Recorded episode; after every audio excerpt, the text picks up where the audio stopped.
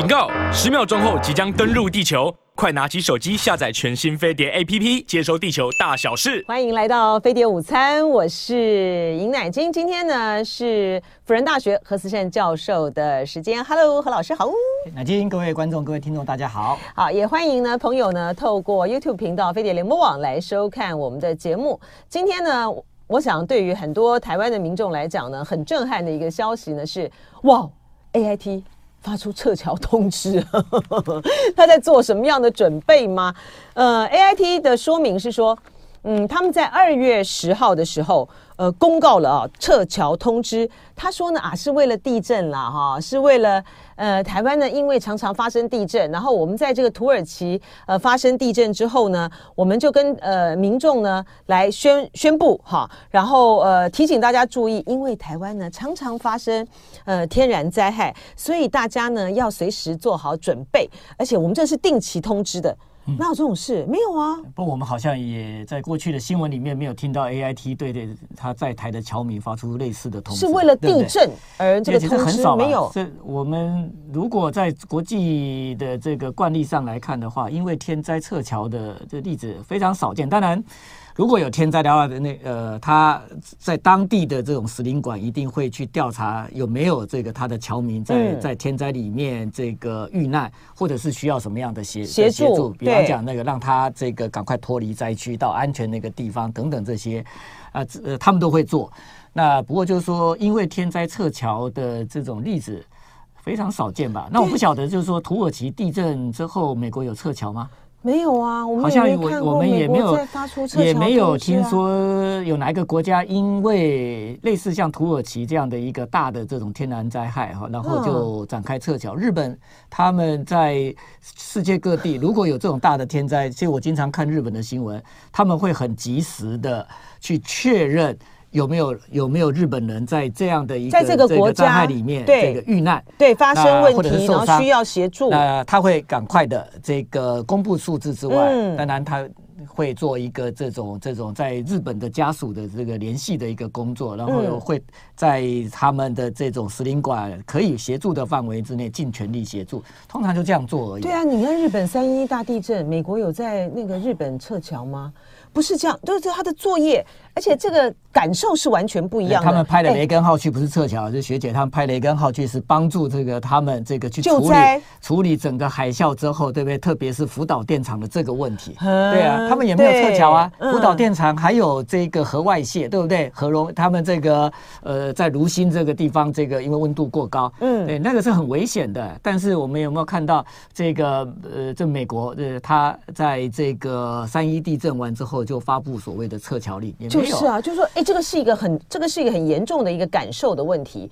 就你这个国家呢，发生了重大的天灾，然后呢，我我呢就把我所有在那边的侨民给撤走，你就是没有要跟这个国家在共同的去面对灾难，然后还有提供协助嘛，就是撒手走人嘛。对啊，这个是什么样的一个国际形象啊？这美国以前不也不会干这个事？我刚刚提到，这美国那个时候不会有这样子，还出钱出力，嗯嗯，帮日本去解决那个棘手问题。因为现在那个福岛的这个问题还没有解决，对不对？他们他们不是从今年夏天开始要排那个水嘛？那个核废水，而且要排四十年。那个下的这个周周边国家，这个非常紧张，为什么会影响到渔业？对啊，渔民日本的那个渔民也很紧张啊，他们也反对啊。对，辅导渔民说，我们好不容易，对不对？慢慢的把那个消费者对我们这个地方的这个渔获的信心找回来，结果你给我干这种事的话，那。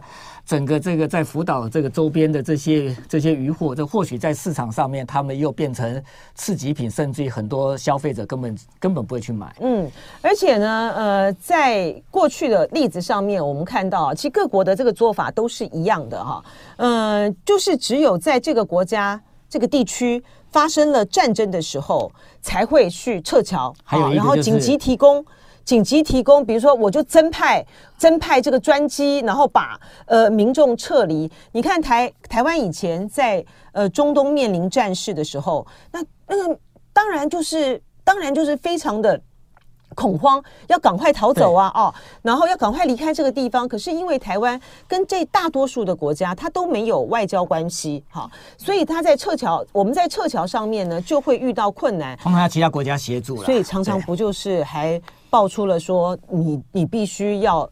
呃，透过中国大陆的协助，才能够离开吗？有些侨民在当地，他真的真的这个叫天天不应，叫地地不灵的时候，那当然这也不能怪我们的外交部，因为呃，我们我们有非常困难的这种呃外交环境，所以很多这个我们我们中华民国的侨民在当地怎么办？嗯，他只能够找这个就是说中国大使这个这种语言也通的，对，对不对？然后他们也愿意在那个时候伸出援手的。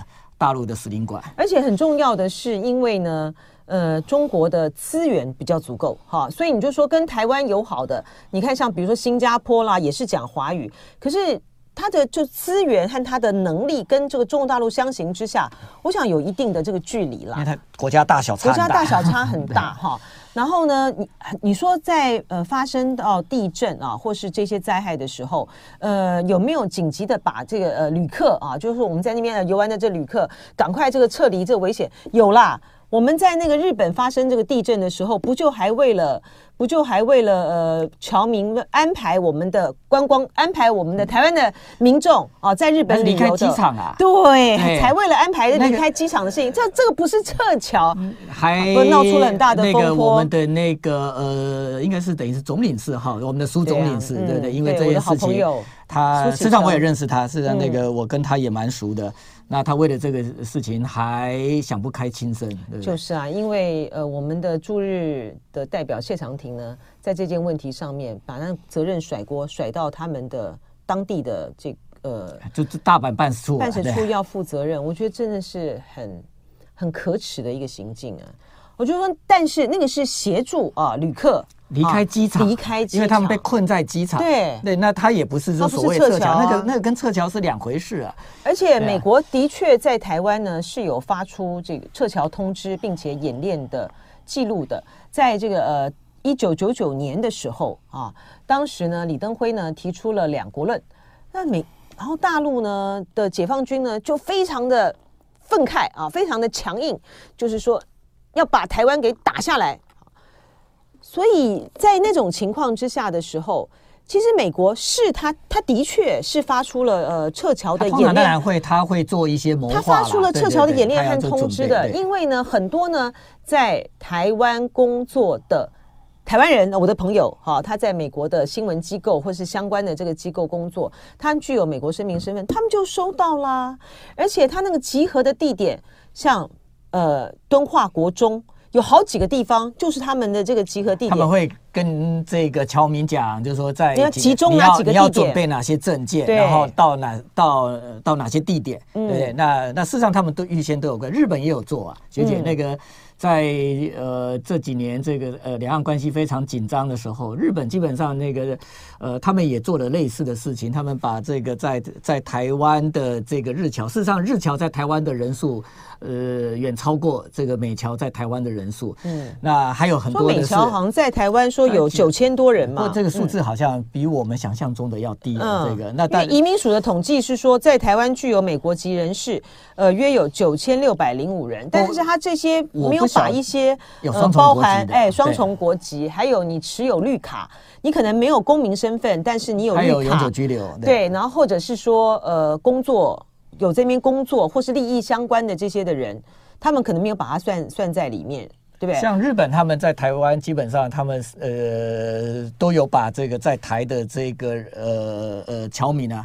基本上他们都有确实的掌握，日本这一点做得很好啊。他们你看他们在每一次天灾之后，他们都能够在非常快的时间，很及时的去掌握到日本侨民有没有有没有遇难。嗯，嗯，那所以呃，这就可以证明，就是说他们在平常的时候，呃，事实上在哪里有日侨，对不对？那他们事实上是清楚的。所以这最近是呃，在在在台湾工作的日本人。呃，他们呃就讲啊，他们也有这个呃呃类似的这样的一个这个这个，就是来自于。呃呃，日本在台机构的这个通知，嗯嗯嗯、那换言之就是说，日本交流协会，呃，这不见得就是说他们现在就要撤侨，但是他们一定会事先的把这个撤侨的这个准备都做，不然的话，等这个这个突发事件到的时候，他们才要去做这样的一个准备，那基本上是来就来不及了。那在呃佩洛西去年呃来台湾，然后大陆围台军演之后，后来呃日本的国会议员不是来台湾吗？他们谈的是什么？谈的就是要跟台湾讨论有关于一旦台海发生战事，他们的撤侨计划，要台湾提供协助啊。然后呃，美国呢，在这个时候呢，可以提供什么样的援助？然后日本的自卫队可以扮演什么样的角色？连菲律宾都都准备要撤侨了。那呃，可是因为菲律宾有很多的这个呃劳工朋友，这个在台湾就帮忙我们这个拼经济。嗯，然后呃，AIT 发出的。呃，所谓的撤侨，它是以这个地震作为这个代号，但是他们就像我刚才讲的，他们在一九九九年的时候，呃，两国论造成的台海的危机的当下，他们做了撤侨的准备，但在九二一，他们没有撤侨啊。没有吧？我们 我们也可以去问问 AIT。那请问那个土耳其，他现在举土耳其大地震嘛，对不对？那我们就问，那土耳其大地震，美国撤侨了了吗？有吗？好，对啊。所以那个呃，我我就很我很好奇啊，就是现在呃有一个我觉得蛮确信的一个说法啊，就在于是说，因为这也不是台湾提出来的，这个是美国的那个智库还有。他们提出来的啊，他们兵推提出来的，就是一旦台海发生战事的时候，呃，美国所要做的第一个就是把台积电给炸了，对吧？哈，然后呢，而且呢，台积电的工程师非非常重要的一些人，他们应该都会优先带走哈。所以呢，后来呢，台积电呢到美国去设厂，然后就传出来说，这些相关的高级的工程师啊。决策人员其实都是在美国，呃，撤离以及被保护的这个名单之内，所以他要优先撤的就这这些人呢、啊。除了美国公民啊，利益相关者之外，对啊，他那撤的就是要确保他的这个确保能够产业链，对，确保维护美国利利益的人啊，哈。然后这还有呢，它里面呢，AIT 的通知里面，他也说建议美国公民应该准备紧。随身急难包，呃，美日日本最有准备这个呃随身急难包的，有了日本他们很多的操练了，那个家里面他们会备妥一些这个罐头食品啊、干粮啊，或者是水，就是矿泉水。那、嗯、那个你要去检查，就是说这些这些东西是有保存期限的，要定期去更换。那当然还有一呃基本的药品，因为日本。这个呃，他们很多人这个在家里面啊，日本真的是一个这种与天灾共存的一个国家。那他们、嗯、他们也做到居安思危，所以他们在很多的地方都会这个也跟当地的老百姓讲，当有天灾的时候，你要到到哪里去避难？那避难场所在哪里？他们都很清楚，而且有非常清楚的路标。那个在我们这个九二一大地震完了之后。其实我们台湾也有做类似的工作。那呃，我记得这个呃，我们跟马总统谈到这种这种事情的时候，他他都还会讲，这当时他在这个呃总统任内的时候，在在整个这个我们防灾的这个这个准备上面做了哪些。事实上，那些防灾准备，如果真的台湾有这样的一个这个被被中共犯台的情况发生的时候，一呃类似像天灾的这种防灾准备，事实上也可以适用，但是。用来防这个，就是说做天灾准备的这样的一个这个这个方案，绝对不能够呃来因应整个。如果在战争的时候，老百姓的避难，因为这个是呃可能在整个强度上面，还有整个这个范围上面会差很大。对，而且像这个紧急进，像 AIT 的那个紧急进难避急随身急难包哈，然后他也提醒大家呢，要呃侨民啊，要随时。呃，准备好这个相关的证件，证件，而且要定期的更新啊，以免证件在危急的时刻呢，你就发现那个证件的资料不全，或者是呃过期失效的问题。但问题是，他们有拿这个证件可以去呃等待被撤侨。那台湾的民众如果在这个如果在战争发生的时候，你有证件有什么用啊？你也没有，你也没有地方，你带着这个身份证，你也没有地方跑啊。美国 AIT。以地震作为代号，发出了撤侨通知，好像要用这个地震呢来掩盖啊。他们是实质上呢希是希望呢，在台湾的美国侨民随时呢要应对，呃，台海一旦发生战事的时候撤侨的准备。就地震呢，就地动山摇嘛。那如果台海发生了战事的话，当然也是地震山，也是地动山摇了啊。那它里面呢，我很好奇啊，他说要大家准备好这个随身急难包啊，避难包啊。哎，日本也是，日本真的是在因应天灾啊。日本他们常常也有演练啊，而且他们的演练基本上是比较像真的。对，当然我们台湾也有一些演练，不过我们演练的时候，呃，事实上这个我们看起来会比较，我们就比较比较形式化了。对对，我们大概就是在有大地震发生了之后呢，大家就很紧张，然后就会觉得说，哦，赶快赶快要要做好呃避难包的准备，但是可能就。这个几天的热潮过了以后就松懈了。我们也比较不会是这个像日本人这样子，就是说居安思危。真的，那个你可以看到，就是说，你看我们有多少的防火巷是真的通的，哎，对不对？对。我们有多少的这个大楼的上面，对不对？是被顶楼加盖。实际上这些东西都是这个备而不用，但是在紧急的时候，它是你生存的一个无可或缺的一个通道。对对啊，但是我们都把它拿来这个这个。地尽其力了，对吧？对呀，台湾人就放了很多，放了很多的货货物，然后不要说在发生地震了，大火的时候，那个防火巷都会因为塞满了呃一些东西哈，呃物品，然后没有办法通过。对啊，像我们很多的这个社区的楼梯，对不对？这个不管是逃生梯，或者是我们平常会走的那个四楼五楼的公寓，很多的楼梯，对对，放了鞋箱子，放了脚踏车。嗯嗯。那你真的就是说有紧急的时候，对对，那那个。大家要跑的时候，那那个是很困难的。对，对啊、那个本来通道就不大，嗯、你还摆了那些东西。对，那那可见我们台湾人呢，基本上神经比较大条。对，那那对于这种防灾，我们真的没有像这个呃日本人呢、啊，他们他们这样的一种，就是说呃，事实上。他们跟天灾的这种态度也不一样，他们不会去，他们不会去设想，就是说这天灾不会来，而且他们也不也不会去认为自己用力量就可以打败老天爷。嗯，嗯，所以呃，他们时时做好这样的一个天灾的一个到来，像日本人，他们早在在他在他们的这个呃生活里面。对不对？他们跟地震，对，跟台风，对，跟暴雨等等这些东西，甚至跟火山，他们，他们，他们就是在一起啊，这是他们生活的一部分。所以他们在生活里面也为这些存在他们生活当中，当然会威会威胁到他们的生命。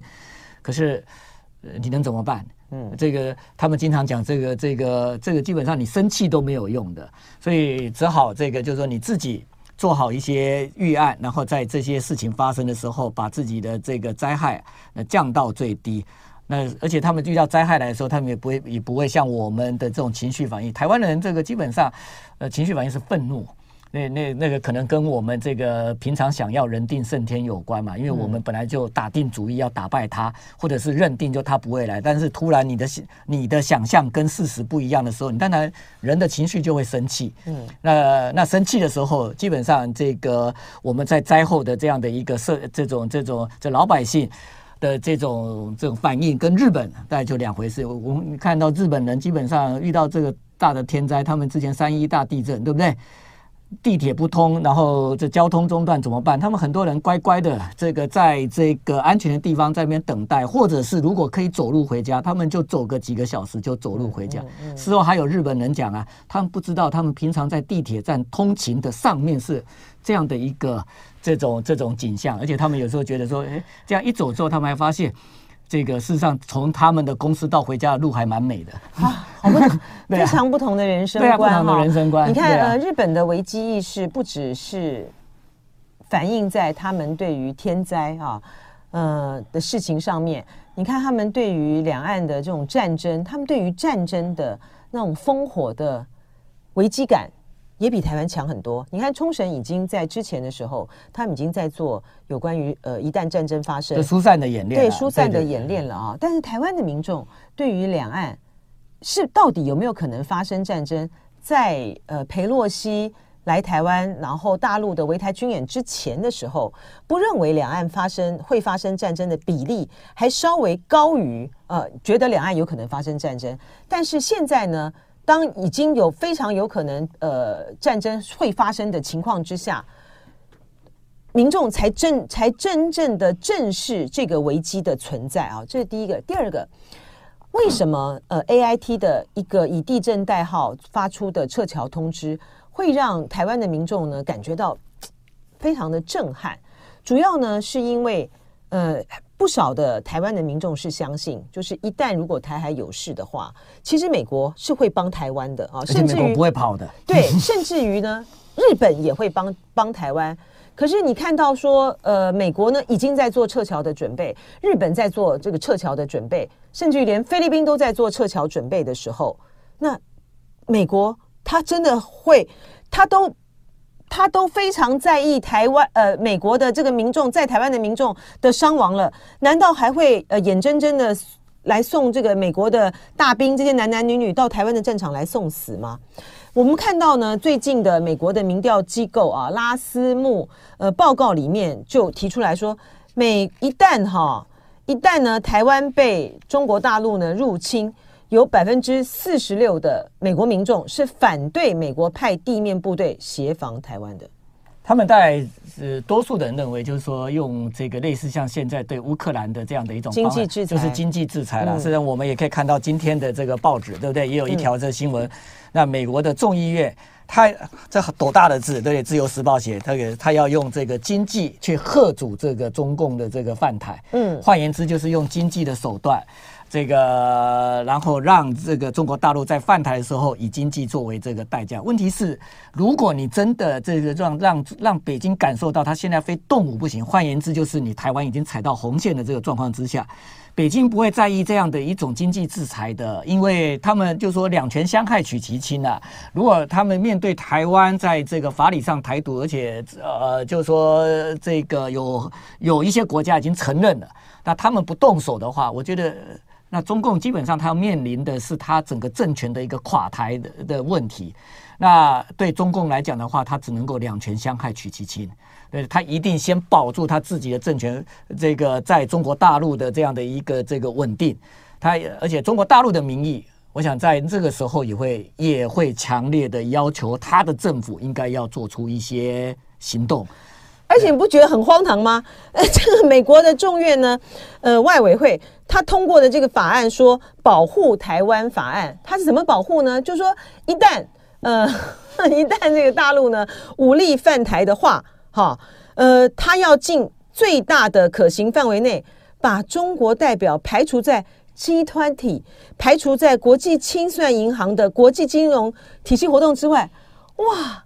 这中共建政之初，他们被被国际体系孤立了这个二三十年，他们好像也无所谓啊。就是啊，你吓得了谁啊？而且呢，呃，在呃俄罗斯把这个克里米亚拿走了之后，那他就被他就被挤出，对啊，他就被挤出，本来是 G eight 的，后来被挤出去变成 G seven。对啊啊，俄罗斯是有在怕吗？啊，他不是还是入侵了乌克兰？是怎样啊？哈。然后呢，呃，像他的法案里面呢，还包括了说台湾冲突吓阻法案，然后就是呢，呃，美国的财政部呢要公布啊，为中国高阶官员提供服务的金融机构授权禁止这些金呃机构向相关官员和家属提供服务哈、啊，就说他说，嗯，他们。呃，提案人啊，众院的呃经委会的副主席还说，这是国会迄今发出最清楚的信号之一。一旦中国武力犯台，美国已准备好让中国领导人付出代价啊！是怎样啊？这个代价是有多高啊？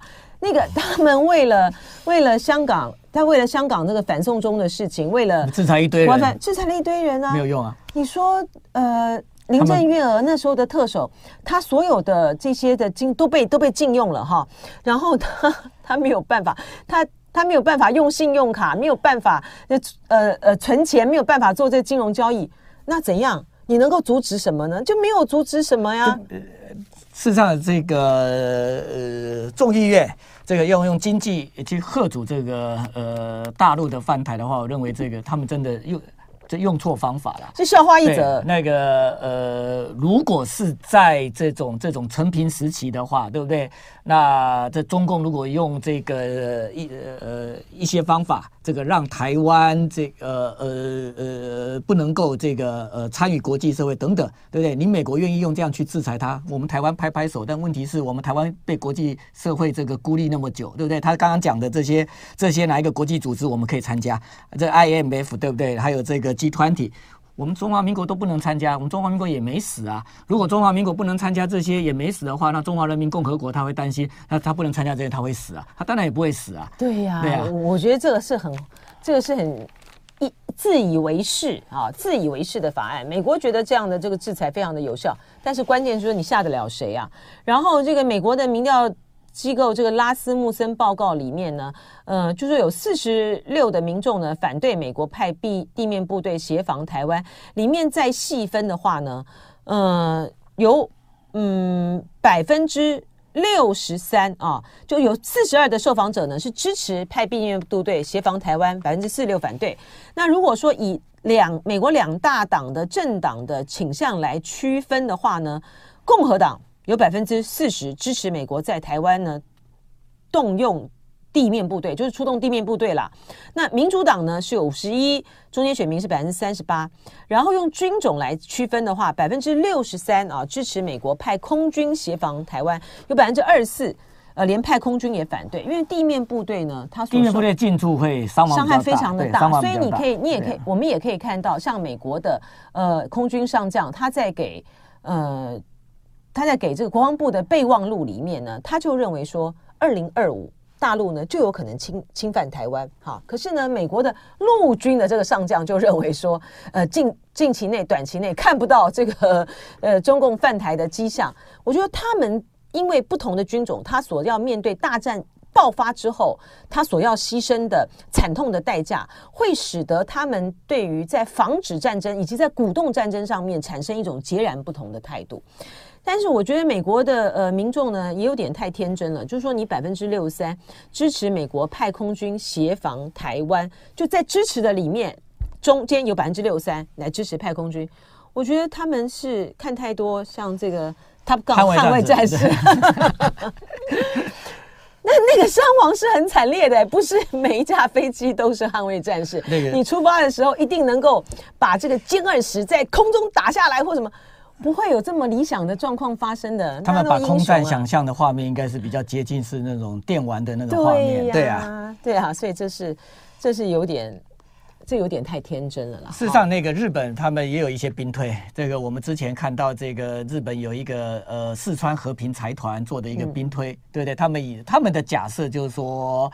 呃，台海有事的时候，然后日本判定这个是一个危机存立事态，而且美日同盟也启动。但这很多的假设，到战争真的发生的时候，是不是这些假设都会成立？这些条件都会都会备齐？这个都不一定哦。这个我们不要看到这个兵推，他们把这些参数丢到里面，我们台湾人就说安安娜啦哈。这个就是说台海有事，真的像安倍讲的，就是日本有事，就是美日同盟有事。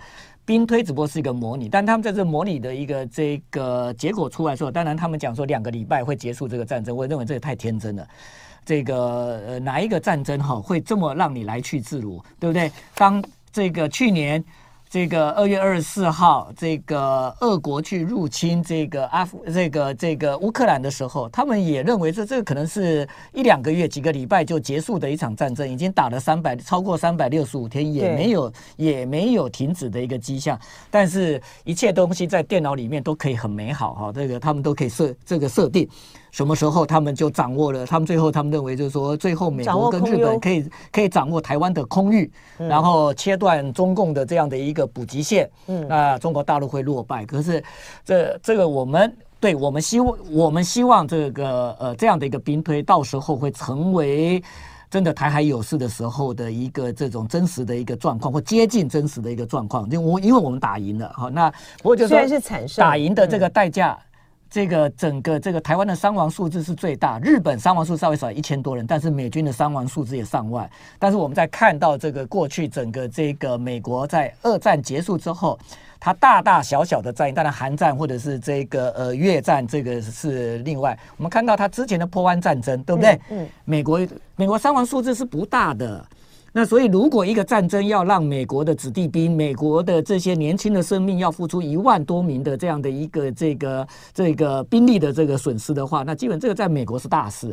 对啊，那而且这个可能也会激起美国社会是美国社会的一个这个反感。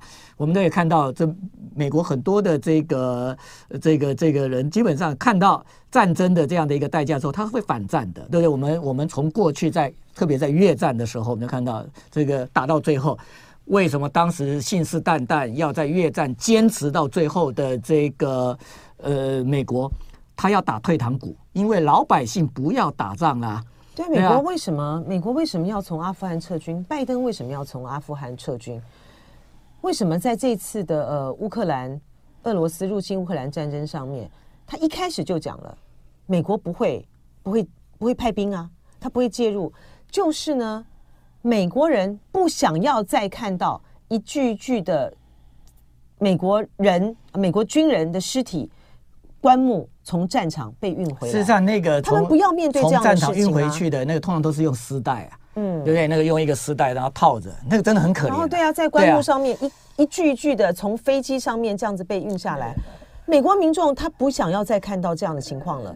就是为什么美国的这些年轻的男男女女要为其他国家的人付出生命的代价？像在安倍这个呃时候出版的这个他的回忆录，那个那是安是安倍首相他生前这留下来的哈。那个我觉得这个回忆录，但我现在这个还没有看到整个这完整的内容。但我们透过这个一些媒体他披露的这个一些内容的片段，这里面他有谈到这个跟他当时这个非常的这种。呃，看上去很友好的这个 Donald Trump 总统，这川普总统啊，川普总统跟西方国家的这个领袖都处得不好。像那本回忆录哈，这个、呃、我正我正在请那个记忆国屋啊，这个呃帮我买进来。不过这个他昨天回信给我，他说这个要从他们的新宿的本店，应该在新宿东口那本店，这好久没去，好想去。然后这个那边在调书。不过这个我在从这个目前这媒体所披露的这个这个一些章节的内容啊，大家可以看着他这里面他基本上这个呃也对当时他交往的几个这国家的领导人，对不对？这里面有。美国的领导人这个川普，还有这个韩国的这个总统这个文在寅，呃，这文在寅，当然还有这个呃像莫迪这些人。那但这最重要，我们比较关心的是他到底讲了习近平什么话。不过这这个他讲川普讲的最多，因为他说这个这个这川普经常这个会打电话给他，可是有时候一打就一个小时。所以我们我们现在好像看到这种这种电话会谈，对不对？这个都会成为新闻。这以前在川普的话，电话会谈应该很多的哈，而且不会成为新闻。不过他蛮好玩的，他说。川普就是 sales 嘛，他说川普啊，这个他就是像 sales 一样，就爱爱打电话追踪客户。然后他说他打一个小时哦，对不对？这学姐她讲一个小时，他说这就前面大概前面大概十分钟啊，嗯，这个是讲一些比较跟。跟国家的事情有关的，他说后面五十分钟大概都是在聊天，都在打，他就用我们的话讲在打屁啦。不过这个这这样的总统其实也蛮有趣的哈，这个蛮蛮接近我们日常的好朋友一样哈。那 那这个他这个他就讲是这个，不过他说我也不好意思挂他电话，对，那确确实啊，你这个怎么挂他电话？这个美这美日关系这么重要，你是美国总统呢？对啊，这个电话被电话哈，这个只要接通的，这个除非他不想讲。或者你不能挂那个那个，或者安倍不晓得有没有把话筒放在桌上，然后去做别的事，我不知道。那好像他就讲说，这但是他说跟这个川普，而且安倍这个肠胃不好，他搞不好在这个听电话过程中，他要上一下厕所，肚肚子不舒服，他真的得把 得把电话放在桌上。对，然后那个他讲说，但是跟川普谈话，他说没有压力，为什么？因为他说这川普他基本上他就是。闲扯，可是他他对比他这样上任之初跟奥巴马的这样一个对话，他说跟奥巴马的话，他说你对话说你真的，他说叫神经紧张。那换言之，你看面对一个这样的一个，就是说这个建制派的一个总统，跟面对一个这个不在规范里面，对不对？去运去运转美国对外关系的这个川普。那这完全是呃这个不一样的，而且他说这川普基本上他对于外交跟很多的这样的一种所谓涉及到价值的这种意识形态等等东西，他是不在意、不感兴趣。他认为他很多东西，他认为他都可以放在交易里面去完成这些。那所以他也他这里面他也点出一点，他说其实川普是很讨厌战争的。那当然了，他讨厌战争啊，因为他他这么会算计成本的话，战争是很贵，对不对？这学姐这个这。不只要花钱，而且也会出人命的。所以这个 Donald Trump 基本上他说他根本不喜欢战争。他在那个回忆录里面他还讲，他说这件事情啊，这个去呃那个时候啊，这个绝对不能够让这个北韩的头子啊，这个金正恩知道。他说这金正恩知道的话就泄底啦，对不对？他怎么可以让金正恩知道？原来他不想战，川普不想战。如果这样的话，那他的敌人大概就知道你的你的底牌在哪里了嘛？对，那他那那那哎，这个有意思。那但是我们可以看到，就是说这个。呃，现在的这个川普，的这样的一个这个这种想法，不代表川普个人。我觉得川普主义基本上是在美国社会的一个现象，是在美国的社会的一个这种这种这种呃集体的民意啊。那所以就是说，这边也可以，呃，川普他的他能够当选美国总统，而且他现在声望还很高，就从来没有人呃不这个可以可以去预判，就是说他在明年年底的这个美国总统大选会不会再挑战成功？嗯，对对。那现在也有在传出这个这个呃一些调查，这个他这个民调基本上在目前可能出来竞选的这个共和党的一些政治人物里面，他还是。独占鳌头啊！虽然在后面这个有这个这个佛罗里这个有佛州的这个州长，州长对对，嗯、那个呃呃跟在，不过佛州州长基本上有我们把它称之为一个年轻的川普啊，对不对？换言之，就是说整个美国社会喜欢这样的一个国家领导人，所以说我们可以看到，就是说他只要赚这个卖武器的钱，他要这个日本呢、韩国呢，你们提高呃军费啊的分摊好，然后呢，我我派去协助你。好，但是我我不要卷入战争啦，对啊，我不想要打仗啦，要要有发生什么样的状况，你们自己去面对啊。那但战争当然是你自己的事啊。嗯、我觉得那个他这个就是川老师刚才讲的，就是川普所反映的呢，就是美国人的这个心态。在对啊，虽然我不能讲全部的美国人了哈，但是他可能是一个这种这个部分的美，而且这部分还蛮大的一部分哈，并不是一个这个就是说一个少数，甚至于这部分人的这个想法还有可能在未来的一个美国的一个这种总统大选里面重新再回到这个政治里面，但这也并不意味着现在的民主党的建制派，比方讲这个像像像像像现在布林肯他们是这么的喜欢这个战争，对不对？他们这个呃很多的这样的一个这个呃这。国家他们会为战争做准备。但是他们更重要的一手，包括日本都一样。这岸田这个他做了很多在军事上面的一个准备，我们也也不能够就就就认定说，那日本是不是已经这个转念了，对不对？他们以前这个呃呃就和平主义啊，这个不要参加战争啊，那他们现在这个自卫队已经转型啦，那突突破专守防卫，那他们将来可以啊，这个在这个很多的周边的跟日本相日本认定跟他们的一个国家的存立相关的这样一个冲突里面。他们就可以挺身而出，这个是这完全是完全两回事，完全是两回事，完全两回事。所以呢，但是所以呢，呃，在美国的民众呢有这样子不愿意呢卷入其他国家战争的这个情形之下，呃，AIT 呢又发出了呃这样的撤侨通知，所以呢。呃，一定会民众呢开始呢更认清美国的面目，就开始对于说呃会呃中美关系什么呃台美关系坚若磐石啊，美国会捍卫台湾的言论就产生了怀疑嘛哈、哦。那这个时候呢，呃，民进党呢他们可能就说哦不行，我们不能够以美，以美不能以美。可是民调却显示啊，最新的呃民调就是民主基金会呢所做的民调却显示说，台湾民众其实在这一点上面。看得还还蛮清楚的，台湾人很聪明啊！哦、我觉得我们台湾，我们我们的同胞真的超聪明的。嗯，那个因为我们在这个岛上，对不对？在这么样这个严峻的这个国呃的国际形势之下，对，我们可以可以生可以存在这么久哈。那当然，我们有我们的一个智慧，而且我们有时候看天下事哈。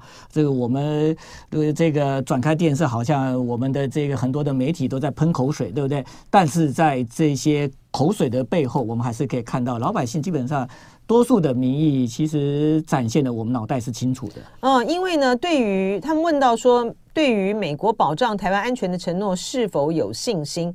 呃，不太有信心和完全没有信心的是四十九点一，非常有信心和还算有信心的就是四十二点八。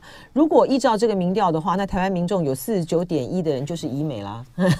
其实不叫以美啦，那个我们在国际政治里面，对不对？我们跟 当然我们跟美国是长期的友好。日本基本上你看，在美日同盟，他们已经从一九六零年，对不对？这个美日安保条约修约之后就开始美日同盟。可是美日同盟到现在，日本始终他们在他们的一个对美外交里面，他们还是存在着一种，就是说，如果我们要把它称之为以美的话，那就是以美啊。换言之，就是说，他们当然这个不会去打破美日同盟，可是他们在美日同盟之下，他们也要有避险的这种观念，不然的话，就是说，这个他们当然在美日关系里面绝对不是一个对等的美日关系。美国跟任何国家的关系没有所谓对等的。对，那这个就是说，呃，他们当然对美国宰制，可是对美国宰制的这个这个情况之下，他们。不是对美国的臣服啊！我经常讲，宰制跟臣服是两个概念。那所以就是说，这个呃，我们经常谈以美以美哈。我说，如果你们这样的一去界定我们这种避险的这种主张，叫做所谓的以美的话，那我告诉你，全世界这个在我们东亚以美的祖师爷是谁？就是日本，就是美日同盟坚如磐石的日本。日本在美日同盟底下，他们永远的需要以美。那而且他们在整个美日关系里面，他们曾经这过去也曾经被美国惊吓过啊。对不对？一九这个在这个当时这个一九七二年，美国总统尼这个 Richard Nixon 要去访问中国这件事情，对不对？他们本来讲好了，在当时佐佐藤内阁跟这个这个美国他访美的时候，美国口口声声跟他讲啊，就是我们任何中国政策的转变都会都会告诉你，换句话说，我们转弯会打灯的，嗯，对不对？结果这个最后日本发现，你美国根本是个危是个危险驾驶，不是你转弯不打灯。而是你要你要左转，结果你给我打这个右转的灯，嗯嗯、这个跟在你车子后面很危险的，那个叫做这个 Japan Passing，对不对？他们这个在当时他们还把这个叫做尼克森震撼。嗯，那所以日本当然学一次乖了之后，实际上在整个美日的这个关系里面，对不对？他们时时。保持警惕，但这个并不是说他们在外交上面，他们就要做出另外的一个选择。所以，所以说我们有时候这个很是非常喜欢用二分法，好像以美的同时，你就好像是中了这个北京的招，然后你就好像是所谓亲中，这根本就是两回事。这本来在很多的国家里面，你说在美韩同盟里面，韩国人韩国不存在。所谓的他的以美吗？嗯，当然也有啊，对不对？所以我们有时候啊，也看看我们东北亚的两个老邻居啊，而且他们跟美国的关系一定比我们深厚，对不对？人家怎么样弄？那我们基本上也学着点，也跟着点，而且我们的老百姓是聪明的，所以这个民意的话，我希望也给执政当局这个作为一个参考，他们应该要回应我们这个老百姓，这个他的在心里面他们所担心的，那至少这个我们的一个这个呃外交跟这个国防政策要做到让老百姓放心。哎，老师，最后的时间请教一下。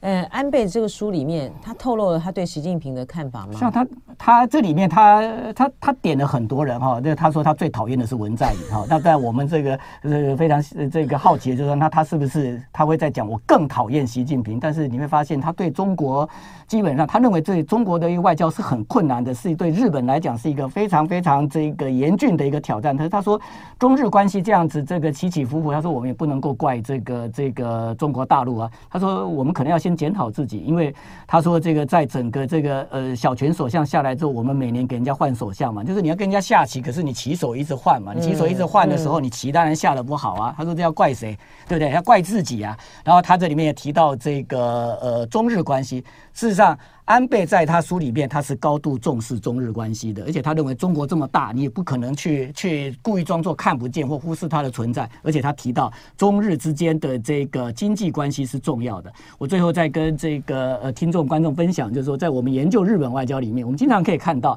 他在一个对美外交里面，他经常以中日关系作为杠杆。哦，这个有这个有意思啊！希望老师呢，很很快的拿到。